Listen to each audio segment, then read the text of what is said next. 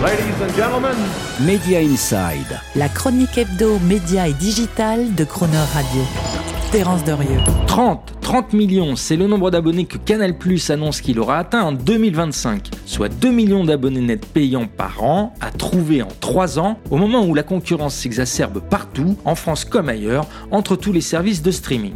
À court de croissance organique sur le marché français en volume, malgré une stratégie d'agrégation de plateformes tierces comme Netflix, Disney ⁇ ou demain Paramount ⁇ et à l'international en valeur, du fait de niveaux de prix d'abonnement peu élevés comme en Afrique, Canal et son actionnaire Vivendi ont bien compris depuis longtemps qu'à défaut de parvenir à conquérir directement des abonnés, une bonne solution pouvait être de tout simplement en acheter pour faire grossir le chiffre conformément aux prévisions annoncées au marché. Une stratégie déjà amorcée et qui a permis d'ajouter 3 millions d'abonnés au compteur dès 2019 avec l'acquisition du distributeur de chaînes européen M7 ou encore en 2021 celle de l'opérateur hollandais SPI International. Une stratégie aussi d'actualité pour compenser les baisses d'abonnés récentes en Afrique et en Asie-Pacifique. Mais surtout une stratégie qui explique l'intérêt supposé de Canal ⁇ pour le studio américain Lionsgate et ses 35 millions d'abonnés payants en streaming, ou l'investissement minoritaire fait par Canal ⁇ et récemment augmenté à 26%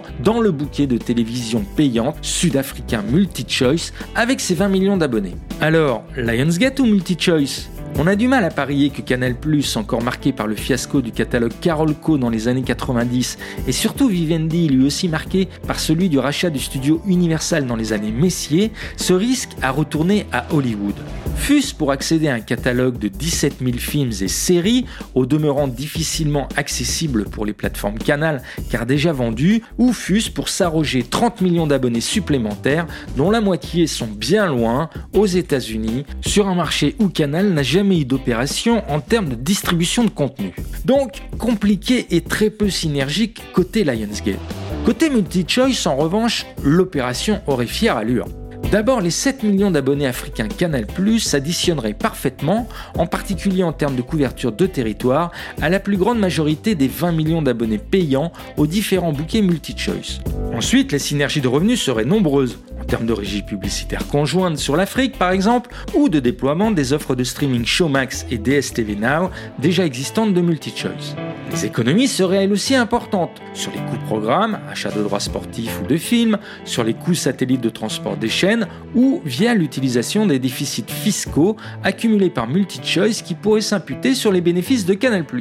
Problème à cette jolie big picture d'une prise de contrôle de MultiChoice par Canal+, la loi sud-africaine empêche tout opérateur étranger de posséder plus de 20% des droits de vote d'une entreprise média locale.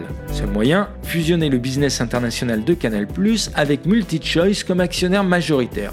Mais là, pas sûr que la culture Bolloré soit celle d'un actionnaire minoritaire, même dans le cadre d'une très belle opération économico-financière, qui, au-delà de résoudre d'un coup d'un seul l'objectif annoncé de 30 millions d'abonnés en 2025, réduirait au passage à zéro les velléités conquérantes du concurrent chinois StarTimes en embuscade et surtout consacrerait Canal+, comme l'opérateur numéro 1 de la télévision payante en Afrique.